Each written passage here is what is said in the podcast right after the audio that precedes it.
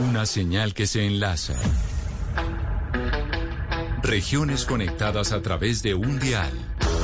A partir de este momento, Oscar Montes, Ana Cristina Restrepo, Hugo Mario Palomar, Valeria Santos, Gonzalo Lázaro y Camila Zuluaga analizan y debaten el tema del día. El tema del día. Colombia está al aire. Son las 12 y 16 minutos de la tarde. Le damos la bienvenida a nuestros oyentes de Blue Radio, pero también a quienes nos ven a través de nuestro Facebook Live y a través de Caracol, ahora, todas las noches. Además, con un tema muy importante, porque Ana Cristina, hace cinco años, hace cinco años se firmaron los acuerdos de paz entre el gobierno del expresidente o el gobierno de Colombia, en aquel entonces liderado por Juan Manuel Santos, y las FARC. Pero antes de preguntarle en dónde estaba usted ese día, quiero que escuchemos un audio de hace cinco años, un audio de Rodrigo Londoño exactamente allá en Cartagena. Muy bien, ha llegado el momento que esperaba el país, la firma oficial y definitiva del acuerdo de paz. Los firmantes usarán un instrumento singular, el balígrafo que representa la superación del uso de las armas para resolver los conflictos en Colombia. Las balas escribieron nuestro pasado, la paz escribirá nuestro futuro. Invitamos a firmar el acuerdo al señor Rodrigo Londoño, comandante de las FARC-EP. Ahí estaban invitando a firmar. Estaban invitando a firmar el acuerdo de paz. En ese momento lo que estábamos escuchando, Diana, es exactamente el momento en que había la firma de los acuerdos que fue en Cartagena, en la ciudad de Cartagena de Indias. Hay que empezar por hacer una breve corrección y es que no es entre el gobierno colombiano y la guerrilla de las FARC, es entre el Estado colombiano y las guerrillas de las FARC, porque a pesar de que fue eh, Juan Manuel Santos quien firmó, porque en ese momento era la cabeza eh, del gobierno, pues no fue su gobierno, fue el Estado colombiano quien firmó esos acuerdos. Esos acuerdos se firmaron ayer, hizo cinco años. Resulta que hay una institución que es el Instituto Kroc de la Universidad de Notre Dame, que hace seguimiento desde entonces a los 578 compromisos que se hicieron, pero aquí es muy importante hacer énfasis entre los que han sido, las que han sido pues las falencias más grandes de los, de los acuerdos, en la implementación de los acuerdos, y creo que podríamos decir que una de ellas o de la que más sabemos es eh, de la seguridad, de la seguridad que por desgracia hemos sabido que desde el 3 de febrero de 2017, que fue cuando asesinaron al primer desmovilizado de las FARC, el señor Andrés Bayona, que lo mataron en Tibú Norte de Santander, desde entonces se asesina una persona cada seis días, según eh, datos de la ONU. Y, ya, pues, eh, para terminar, en 2019 fueron 78 las personas asesinadas, desmovilizados de las FARC, en 2020 fueron 79, y en lo que va de este año, también según la ONU, van 49 entre enero y el mes de agosto. Hay 21 casos reportados de desaparición forzada, 300 amenazas y 67 atentados. Entonces es eh, de esa, de esa eh, implementación de los acuerdos de los, después de cinco años de la firma de lo que vamos a hablar en, en el programa de hoy. Por eso creo que es interesante arrancar este, esta, este debate o tertulia que vamos a tener con Daniel Cano. Él es líder del relacionamiento estratégico del Instituto Croc. Don Daniel, gracias por acompañarnos hasta ahora en Blue Radio. Gonzalo, muchas gracias a ustedes por la invitación y a todo el equipo de Blue. Y también tenemos en línea al senador Roy Barrera. Senador, gracias por acompañarnos en Blue Radio. Bueno, un saludo muy especial a todos, a Cristina, Valeria, Oscar, a Hugo Mario, a todo el equipo de Blue en este mediodía, a los internautas, a los oyentes y a quienes eh, siete millones de colombianos nos acompañaron eh, en este acuerdo de paz, en esta firma, en esta celebración. Ya la comentaremos, pero uno de los momentos más emocionantes de mi vida, es cierto. Hace cinco años eh, le mostramos al mundo que se podía parar una guerra, vinieron luego las vicisitudes conocidas, el plebiscito, el no, la renegociación, el nuevo acuerdo, pero hoy, hace cinco años, Colombia respiró con alegría y con esperanza en presencia del mundo entero, del secretario general de Naciones Unidas, de la Unión Europea, del secretario de Estado de los Estados Unidos, y como bien dijo Ana Cristina, la firma con este balígrafo, aquí lo tengo, es un tesoro, con este tuve el honor de firmar Estado ese acuerdo de, paz después de las largas y de una década de reconocimiento del conflicto y de las víctimas que empezó en abril del 2011 con la ponencia que hicimos de la ley de víctimas donde reconocimos el conflicto armado. Así que este es un día de conmemoración que le agradezco a Blue eh, ha puesto como tema del día. Es importante preguntarle, señor Gano, a cinco años de esa firma, ¿cómo está el acuerdo hoy? ¿Qué balance se puede hacer? Eh, sí, Gonzalo, mira, nosotros desde el instituto y con el mandato que recibimos para hacer la asistencia técnica para el monitoreo a la implementación del acuerdo, hemos visto que se ha avanzado fundamentalmente en aquellos compromisos que se identificaban como compromisos de corto plazo. Eh, lo que tiene que ver fundamentalmente con el tema del cese al fuego, la dejación de armas, que como lo ha presentado las Naciones Unidas, fue un proceso que se desarrolló de manera bastante eficiente, eh, toda la creación de la arquitectura institucional, que se necesita para la implementación del acuerdo, la creación de planes, programas, proyectos, eh, el despliegue territorial de algunas entidades, sobre todo el sistema integral de verdad, justicia, reparación y no repetición, de manera que se pueda brindar una atención más directa a las comunidades más afectadas eh, en, los territorios. Y pues es, esos, esas, esas bases o esos compromisos de corto plazo han permitido que temas, eh, sobre todo como la reincorporación temprana de los excombatientes en los ETCR, los cuales se han mantenido por más de cinco años, eh, pues puedan tener unos, unos avances eh, importantes. sin embargo, pues obviamente identificamos que existen una cantidad de, de, retos, lo hemos presentado en nuestros informes, que no solamente pues los identificamos de acuerdo a nuestra metodología, que fue una metodología definida para el seguimiento y que le hace eh, seguimiento a 578 compromisos, sino también con relación al plan marco de implementación, que fue esta herramienta que se diseñó eh, para que en lógica de planeación del Estado se pudiera también llevar adelante la implementación. Entonces ahí vemos también una serie de retos y desafíos que pues los podemos ir eh, conversando a partir de las preguntas que ustedes nos vayan haciendo presentar a José Jaime Uzcati, él es representante del Centro Democrático que nos acompaña también en este debate. En Blue Radio. Gracias, Gonzalo. Un saludo para, para todo el Sí, cómo no. Qué gusto saludarlos. Un saludo para todo el equipo de Blue Radio, la audiencia y, y gracias por permitirme hacer parte de este debate porque llegó el momento de hacer un corte de cuentas. ¿Qué ha pasado cuando se le ha dado todo a las FARC y a cambio hemos recibido muy poco. Creo que tiene que ser un primer balance. Segundo, decir que fue un acuerdo de Estado me parece exagerado cuando precisamente la ciudadanía se manifestó en contra de esos acuerdos de impunidad de La Habana y por eso ahora no vengan a vendérnoslo como un acuerdo de Estado cuando ni siquiera se respetó la voluntad popular de las mayorías en las urnas. Sí, señor Oscatigui, pero entonces, a ver si usted nos puede aclarar, entonces, en este momento, si no es una política de Estado, sino una política del gobierno anterior, entonces, ¿qué buscan ustedes hacer? Eh, ¿Acabar con la implementación del acuerdo o qué quieren hacer ustedes con ese acuerdo entonces, en este momento? Mariana, el acuerdo asignado en la Constitución y nosotros como demócratas respetamos la Constitución. Por eso a ese acuerdo no se le ha cambiado una sola coma y lo que yo estoy aquí es para pedir que así como el Estado colombiano o el gobierno colombiano en cada presente cumplido su parte, las hagan lo propio. Porque se preguntaría a estas alturas cuántas víctimas han indemnizado las FARC, cuántos recursos han entregado, cuánta verdad le han aportado a la Comisión de la Verdad y a la Justicia Transicional, cuántos días de cárcel han pagado las máximos, los máximos responsables de las FARC por sus delitos de lesa humanidad, cero.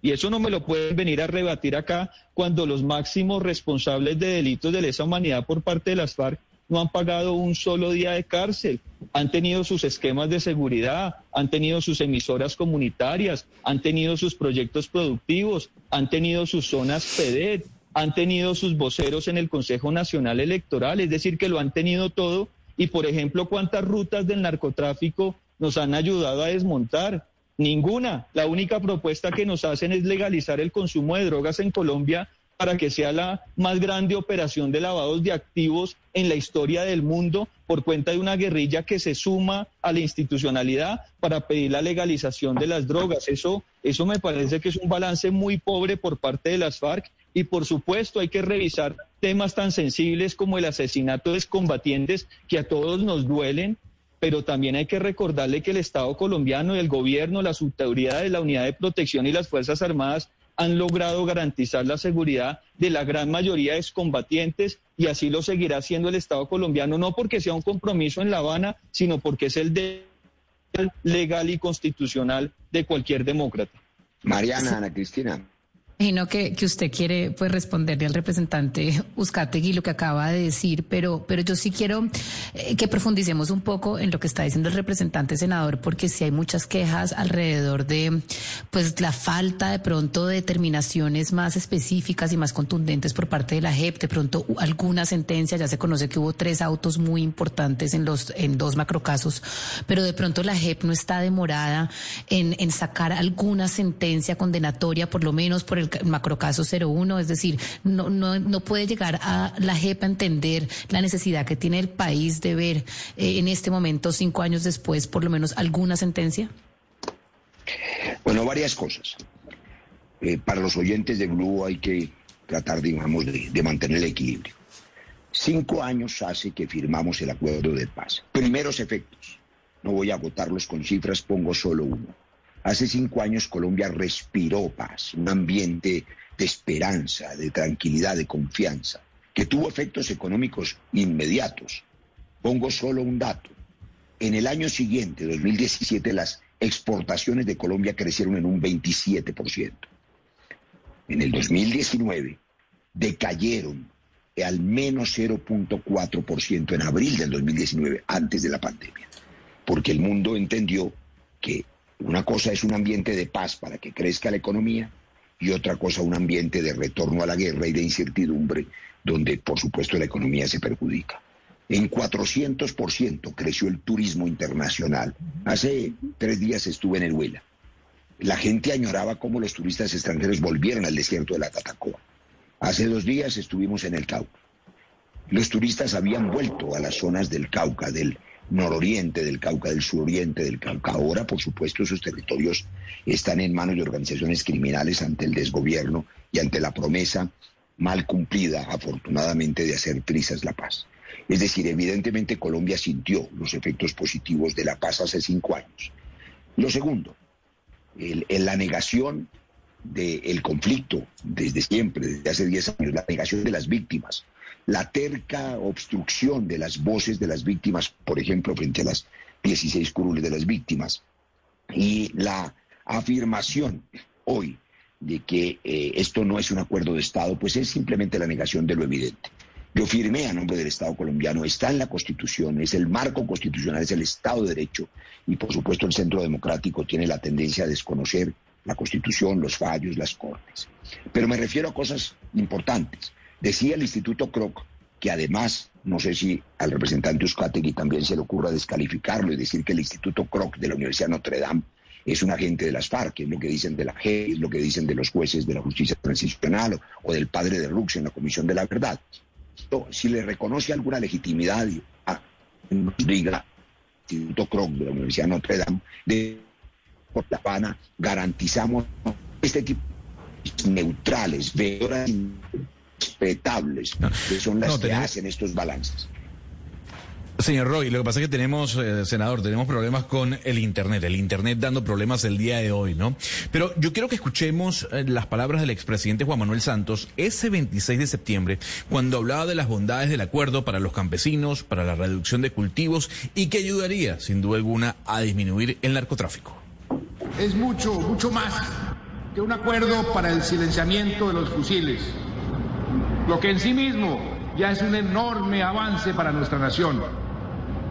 Este es un acuerdo que nos permitirá llevar más desarrollo y más bienestar a los campesinos de Colombia, que fueron los que más sufrieron las consecuencias del conflicto.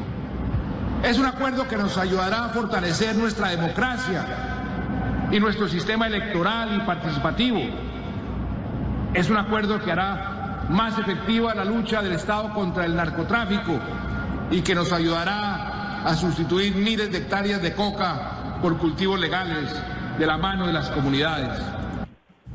Señor Cano, yo quisiera preguntarle a usted como líder del relacionamiento estratégico del Instituto Kroc, ¿qué ha pasado con eso, con ese punto que mencionaba el expresidente Santos hace cinco años? Porque lo que hemos visto es que los cultivos, en vez de reducirse, han crecido.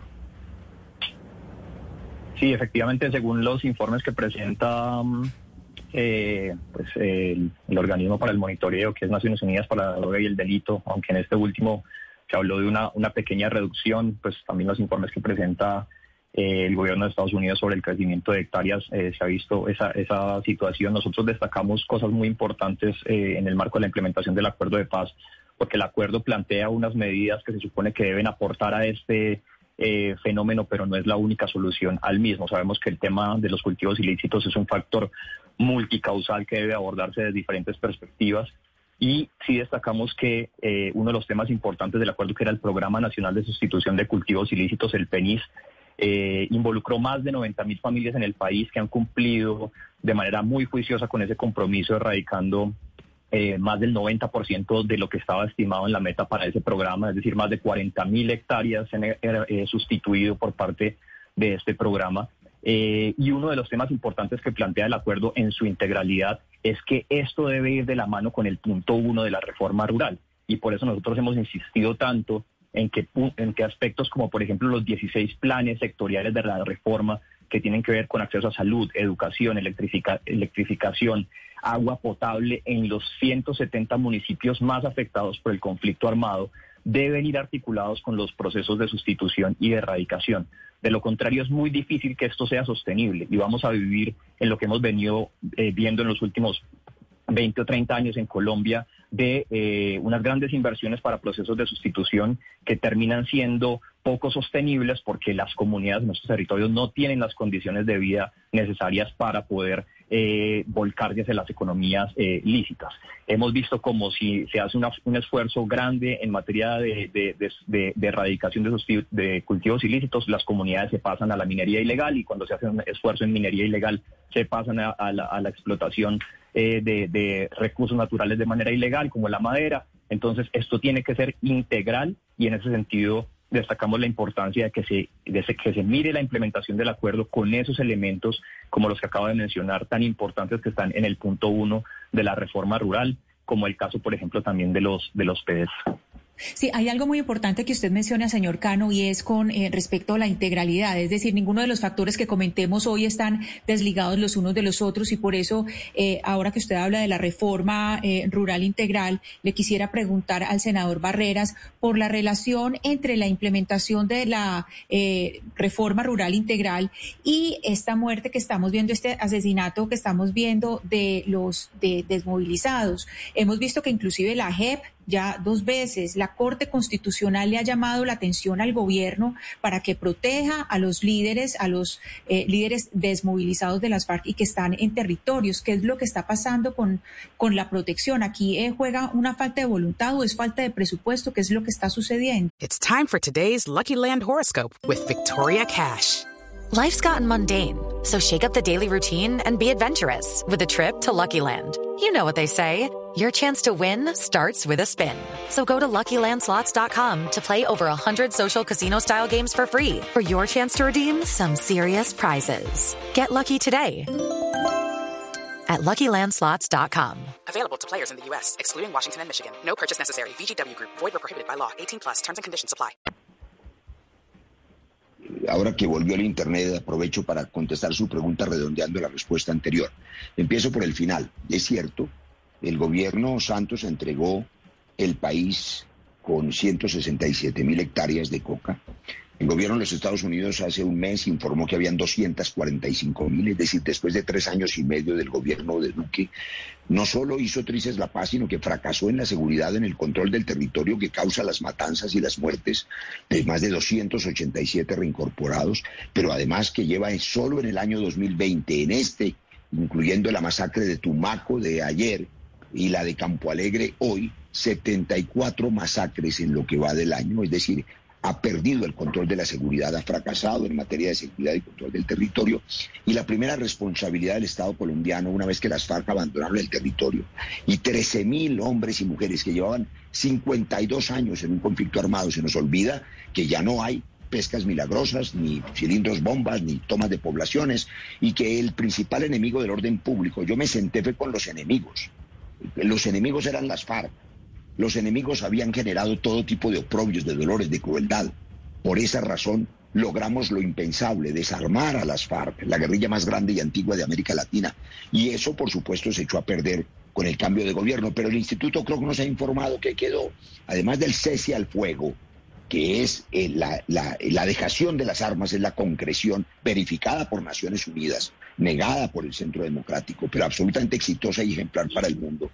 La creación de la JEP, la creación de la Comisión de la Verdad, de la unidad de búsqueda de personas desaparecidas, 150 mil desaparecidos y han aparecido cerca de 20 mil que se han vuelto sus familias a sentir, digamos, el alivio de que eso ocurrió. Creamos el OCAT Paz, nosotros mismos, yo mismo, con una ponencia, para que los planes de desarrollo eh, eh, que se llaman PEDETS, con enfoque territorial, repararan integralmente los territorios.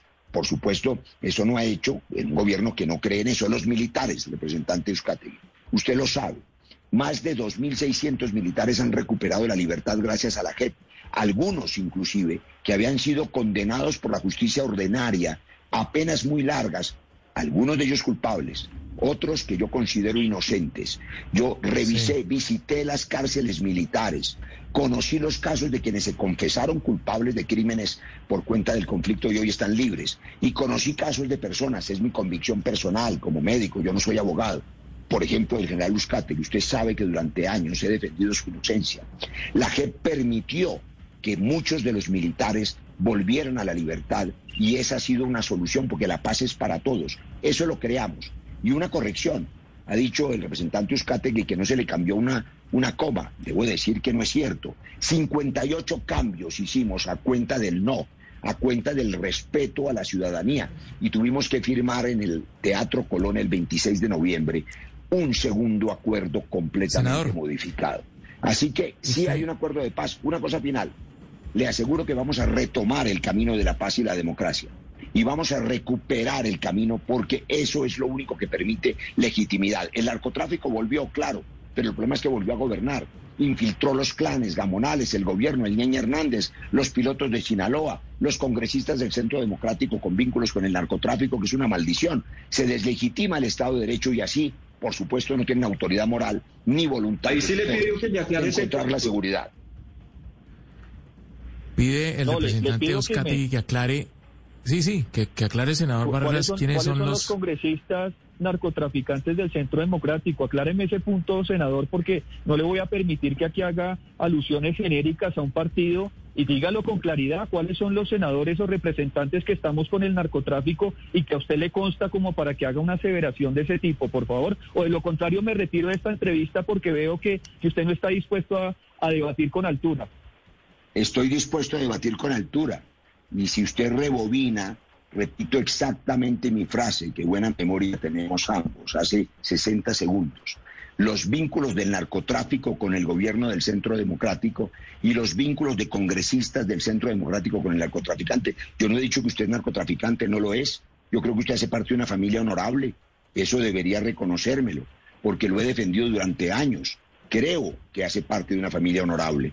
Desafortunadamente estamos en orillas opuestas, pero usted sabe que hay sentencias de la Corte Suprema de Justicia, procesos de imputación de cargos contra congresistas del Centro Democrático. Hay personas que hoy ostentan las dignidades en la presidencia de la Cámara donde usted hace parte de esa bancada y de esa Cámara, que tienen vínculos con el sus familiares. Despojémonos de, de esas cortinas de uno, porque si aquí hay algunos manchados con la con las sangres manchadas, con las manos manchadas de sangre y coca, son los señores de las FARC que no han pagado un solo día de cárcel por sus múltiples crímenes. También. Es que esto es asaltar la buena fe del pueblo colombiano que escuchaba al presidente Juan Manuel Santos decir que estos señores no irían al Congreso sin pagar un solo día de cárcel y ahí los hemos tenido durante cuatro años largos donde uno dice, bueno, finalmente, ¿qué le han aportado más allá de tener un brazo político de las FARC en el Congreso y un brazo armado de las disidencias en los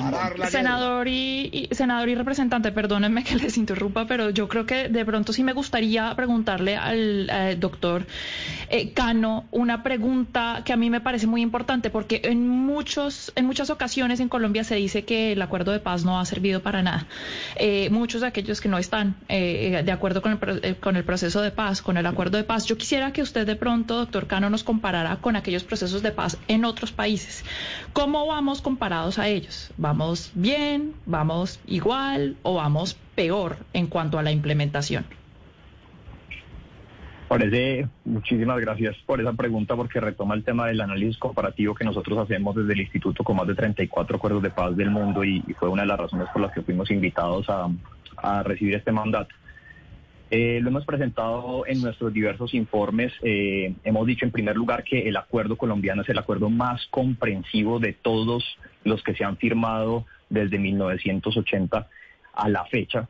Eh, es decir, el acuerdo colombiano podría comprender dentro de sí mismo todos estos 34 acuerdos de paz, porque no plantea solamente un horizonte de cese al fuego y dejación de armas con un grupo armado, como lo hacen muchos otros acuerdos, sino que plantea un horizonte de transformación eh, de lo que se conocen como las causas estructurales del conflicto. Entonces hemos visto que este acuerdo es el que más elementos eh, complementarios incluye además de lo que está planteado eh, en relación al acuerdo con, con, el, con el grupo armado. Esto, por ejemplo, tiene que ver con el enfoque étnico y el enfoque de género, que son dos innovaciones muy importantes dentro del acuerdo de paz colombiano. En ese sentido, lo que hemos visto nosotros eh, en el caso colombiano es que va el, acuerdo de paz en Colombia comparativamente con otros, ha pasado un hito muy importante, que es el de los cinco años, sin que se haya dado un regreso eh, radical al conflicto con el grupo que firmó la paz. Eso es muy importante. Las cifras que presenta la Agencia para la Reincorporación y la Normalización nos habla de que son más del 80% de los combatientes que se mantienen firmes en su proceso de reincorporación. Hemos visto algunos casos de algunos personajes que todos conocemos que lamentablemente eh, pues eh, renunciaron a ese compromiso, pero son casos puntuales y no es un caso masivo como el que ha ocurrido en otros acuerdos a nivel mundial. Otro tema muy importante tiene que ver con los ritmos de la implementación nosotros hemos visto que la implementación desde 2016, que nosotros hacemos seguimiento mes a mes a los compromisos, no se ha detenido en ningún momento. Ha habido unos, unos procesos de desaceleración, sobre todo en los últimos dos años, pero la implementación continúa avanzando. Eh, otro tema muy importante y es el ritmo de la implementación del sistema integral de verdad, justicia, reparación y no repetición. Acabamos de presentar un informe, el quinto, donde hablamos que el sistema avanza comparativamente a ritmos similares a los de otros acuerdos a nivel mundial. Y en el caso, por ejemplo, de todo el tema que tiene que ver con el proceso em, de amnistías, es significativamente mejores resultados en el caso colombiano que incluso, por ejemplo, en el caso de Irlanda del Norte. Entonces, eh, hay unos temas muy importantes que el acuerdo está teniendo en materia de impactos eh, y un, tema muy específico, a pesar de las limitaciones, en el caso del punto uno hemos visto como, por ejemplo, los, los planes de desarrollo que se mencionaban ahorita, eh, permitieron la participación de más de 200 mil personas a nivel nacional, lo que ha facilitado que la participación social en el país se incremente y específicamente el tema de la apertura democrática con cosas como el estatuto de la oposición, que vemos los resultados ya con personas que hacen parte eh, del Congreso, de las administraciones locales, eh, donde eh, creemos que también ha habido un impacto significativo, sin dejar de mencionar pues la participación de que un grupo armado se convierta hoy en un grupo que hace parte de la política y del debate democrático en el país. Justamente el representante y el senador hablaban de un punto importante, de la impunidad. Yo quiero que escuchemos eh, el discurso de Juan Manuel Santos hace cinco años en donde afirma que este es el primer acuerdo de paz en todo el mundo que no indultará delitos internacionales de lesa humanidad y que con la JEP los iba a investigar. Este es un acuerdo que honra a las millones de víctimas del conflicto, protegiendo sus derechos a la verdad, a la justicia, a la reparación y a la no repetición. Un acuerdo que por primera vez en la historia de la solución de los conflictos armados crea un completo sistema de justicia transicional en el que los crímenes internacionales y de lesa humanidad no son amnistiados, sino investigados, juzgados y sancionados. Senador Roy Barreras, ¿Usted cree que estas palabras del expresidente Santos se han cumplido? Senador, no lo estoy escuchando. No, estoy escuchando al senador. Creo que tenemos problemas de ahora. Ahora, sí, perfecto. Sí. Por supuesto que sí, voy a explicar por qué. Primero debo decir que estoy de acuerdo con el representante José Jaime Uzcategui que eh, todos los colombianos queremos ver a los máximos responsables de los crímenes más atroces eh, rindiendo cuentas ante la justicia y cumpliendo con las sanciones, en este caso con las sanciones de la justicia transicional. También a los máximos responsables de los 6.402 falsos positivos inocentes asesinados para hacernos creer en bolsas negras, donde estaban los muertos frente a la televisión que estaban ganando una guerra. Los que dieron la orden de esas 6.402 asesinatos, los políticos que dieron la orden, los máximos responsables del paramilitarismo y ahora del regreso del paramilitarismo, los máximos responsables del narcotráfico y de su infiltración maldita en la política que todo lo destruye. Ojalá esos máximos responsables y también los máximos responsables de las atrocidades de las FARC puedan cumplir justicia. Porque sí se ha cumplido. Jamás en la historia, lo dice la Universidad de Notre Dame, lo acaba de decir el doctor Daniel Cano, es el mejor acuerdo que se ha suscrito en la historia en el mundo en el último siglo. Ningún acuerdo de paz es satisfactorio para todos, porque un acuerdo implica ceder. Y sin embargo es la primera vez que dejan las armas, alguien deja las armas, y se somete a un tribunal para que sea juzgado. Y había una pregunta de Ana Cristina, creo, de Mariana, que se quedó sin contestar, y a mí me gusta contestarlas todas. Si la jefa ha sido lenta, porque la jefa cinco años funcionando, lleva apenas dos años y medio por cuenta de las objeciones que puso el gobierno Duque para intentar hundir las objeciones que tuvimos nosotros que derrotar. Y en esos dos años y medio ha proferido más decisiones que en toda la historia de justicia y paz frente a los paramilitares. Solo los dos macrocasos de secuestro y reclutamiento de menores son un avance formidable teniendo en cuenta que durante 60 años nunca se juzgó y verdaderamente se asumió la responsabilidad sobre este crimen atroz que ha sido el secuestro. O sea que sí se ha cumplido y, mucho más rápido. Pero mire, mire, mire, senador Roy Barreras, a propósito de lo que usted está planteando, yo sí le quiero preguntar al, representante Uzcategui eh, de esa figura que nació, que surgió de la negociación de La Habana, la Jurisdicción Especial para la Paz. Eh, de hecho, en la campaña presidencial pasada, una de las banderas del entonces candidato, el doctor Iván Duque, era el desmonte de la Jurisdicción Especial de Paz. Y hoy en día, una vez el presidente Duque está en ejercicio de los mayores cuestionamientos que se le hacen por parte de, la, de los sectores uribistas, es que no haya cumplido con esa promesa de campaña. ¿Usted sí cree, eh, eh, representante Uzcategui, después de escuchar distintas voces y hacer un balance cinco años después, ¿usted sí cree que es válido todavía mantener la tesis de que hay que desmontar la Jurisdicción Especial de Paz?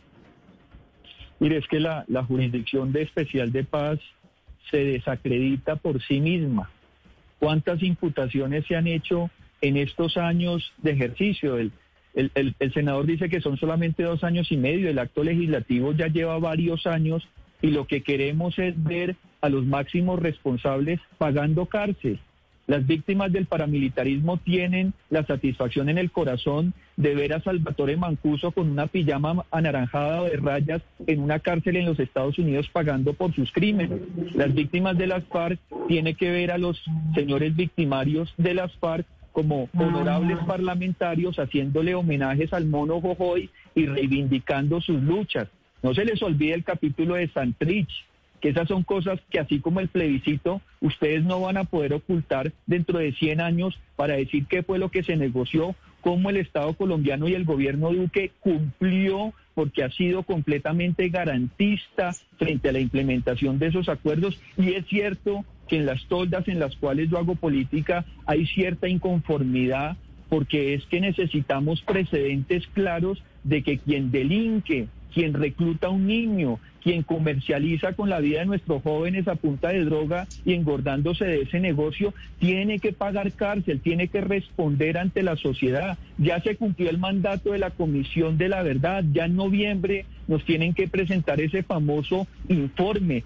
¿Será que así como se aclaró la parapolítica en algún aspecto, vamos a conocer la verdad de la FARC política que tiene mucho que decirle y mucho por lo cual pedirle perdón a este país?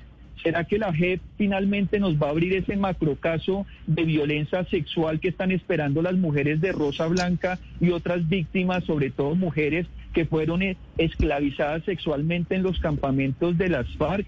¿Será que vamos a tener un macrocaso por el por minas antipersonales o como la mayoría de minas son contra nuestros soldados y policías, ahí sí no importa que es un accidente de trabajo y nadie tiene que responder por eso. Ese corte de cuentas hay que hacerlo y por eso este 2 de octubre, sábado, a las 6 de la tarde estaremos en el Salón Rojo del Hotel Tequendama con todos los que creemos en el no y votamos por el no para pedirle ese corte de cuentas no solamente a las FARC, sino también al gobierno nacional y a todas las instituciones del Estado, porque aquí todo el mundo se quiere hacer el de la vista gorda, pero aquí más de uno tiene que responder por un proceso de paz que nació torcido y que lamentablemente morirá torcido. Pero a ver, representante, para no seguir mirando por el retrovisor hacia el pasado, yo, yo sí quisiera plantearles, a ver, senador Roy Barreras, usted que fue negociador con las FARC, se firmó un, acuerdo de paz con esa guerrilla, se logró la desmovilización de, de más de 13 mil hombres en armas de las FARC y eso fue importante para el país, pero lo cierto es que esos espacios que ocupaban las FARC hoy lo ocupan unos delincuentes, unos criminales peores que esa guerrilla, que están asesinando soldados y civiles como sucedió el fin de semana. En el municipio de Dagua, usted bien supo eh, qué pasó en, en, este municipio cercano a Cali. Ahora la pregunta que se hace el habitante de Dagua, de Corinto, de Toribío, las, los campesinos que vienen en el Bajo Cauca antioqueño, en el Catatumbo, es ¿quién va a resolver ese nuevo conflicto? Así es, Hugo Mario. Eh, para que los oyentes sepan de qué hablamos, eh, una niña de 15 años en Llorente, Tumaco, hace 48 horas fue asesinada por unos criminales del narcotráfico que balearon de manera indiscriminada una discoteca. 24 eh, horas antes, 48 horas antes, una madre en Dagua, en mi Valle del Cauca, desesperada ante la muerte de su hijo soldado, un hombre humilde, un joven colombiano, decía no manden más los jóvenes a morir en la guerra. Los dos hechos, como la masacre de Samaniego o la de Llano Verde, tantas que hemos acompañado desde la Comisión de Paz, tienen un, denominador común, la incapacidad del gobierno de controlar el territorio. No hay gobierno. Y eso, por supuesto, después de tres años y medio del gobierno de Duque, pues no pueden seguir culpando al gobierno anterior o al gobierno próximo, que, lo que va a hacer es recuperar la legitimidad del Estado. No hay control del territorio, pero hay dos frases del representante Uzcategui que yo registro con, con respeto, pero con tristeza. Él dice, y son sus frases, comilladas, que eh, el proceso de paz nació torcido y morirá torcido. Es decir, hay la intencionalidad del Centro Democrático, de este eh, grupo político, eh, del uribismo, de que muera el proceso de paz. Y ha dicho que, que, eso es lo que quieren ver y que quieren ver, digamos, la cárcel, el castigo. nosotros queremos ver otra cosa. Nosotros queremos ver un país en paz Queremos ver un país donde no maten a los jóvenes, donde no mueran los soldados ni los policías. Un país que no esté frente a la maldición del narcotráfico. Maldición del narcotráfico que se genera por otro dogma de la derecha colombiana y de la derecha de Trump y de la derecha de Bolsonaro, que es el prohibicionismo. Ha sido claro y el representante Euskategui dice que son las, las FARC, bueno, ha dicho que la, la JEP está deslegitimada y que son las FARC las que defienden la deslegalización de las drogas. José Jaime, lo invito a revisar desde Gary Becker, hasta eh, Paul. Senador Barreras. Hasta todos los premios Nobel, perdóneme 30 segundos, todos los premios Nobel de economía, que no son guerrilleros ni socialistas, todos han dicho que el camino correcto es la regulación del narcotráfico para quitar el negocio de esos criminales. La prohibición lo que hace es que aumentan las ganancias de las mafias. Los Estados Unidos tienen legalizada la marihuana en todo el país y nosotros seguimos poniendo los muertos y esas ganancias de las mafias son las que financian. Sí, senador Barreras, es que ese, es, un debate muy, ese es un debate muy importante que sin duda pues es un programa entero porque es eh, no, no tiene duda lo que usted está diciendo, pero hay que aclararle algo al representante y Esta mañana la magistrada Julieta Lemetre de la JEP le llamó la atención a eh, Sandra Ramírez por lo que hizo y lo hizo delante de las víctimas y les dijo a las víctimas eh, como un llamado de atención Parece que la, eh, digo así, parece que la representante Sandra Ramírez no los ha oído ustedes. es decir, no, no, representante, solamente para hacerle esa, esa corrección. Ahora, usted representante ha dicho que no se escuchó a los del no.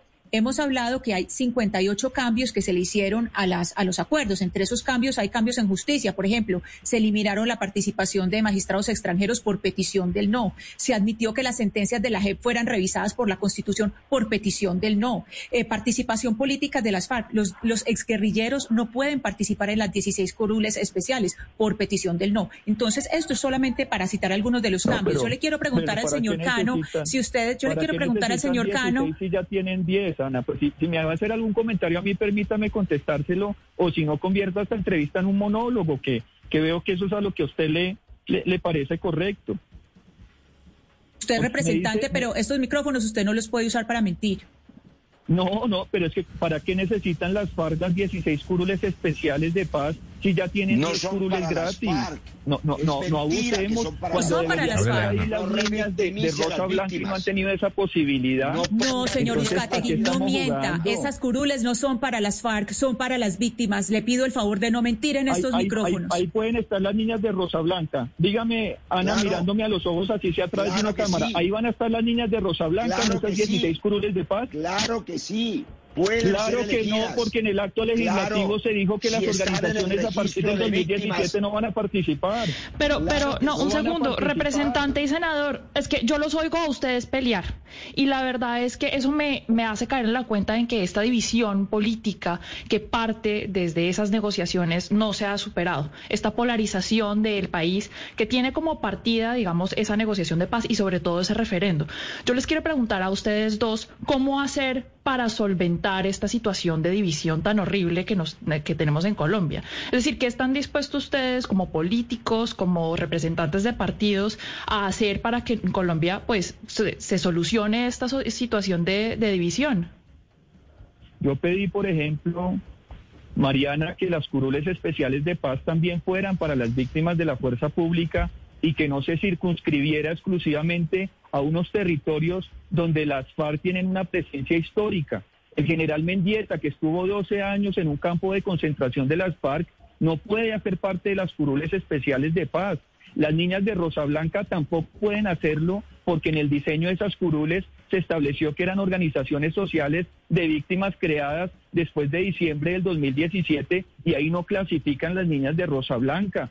Yo he pedido al general Torres Escalante, le acaban de dar la libertad, a pesar de que firmó un acta de compromiso desde hace años, porque la JEP le hizo exigible haber pagado cinco años de cárcel para poder acceder a la libertad, a la cual se accedieron otros comparecientes. A las FARC no se les ha pedido nada. Aquí el senador Roy Barreras habla de los cultivos ilícitos cuando ellos mismos se han atravesado con la teoría de ese principio de precaución con el tema del glifosato, y es que el principio de precaución no aplica para nuestros soldados y policías que están muriendo erradicando manualmente coca. No les duele que tengamos más de 106 militares y policías asesinados. Este representante, y que ustedes se dediquen a hablar de legalización. A ver, a ver, representante, vamos, déjeme, déjeme escuchar al senador Roy Barreras porque se nos está acabando eh, el tiempo, senador. 100 mil familias que abandonaron los cultivos por sustitución voluntaria de cultivos han cumplido, como ha certificado el Instituto Kroc. Este gobierno les ofrece envenenarlas con glifosato.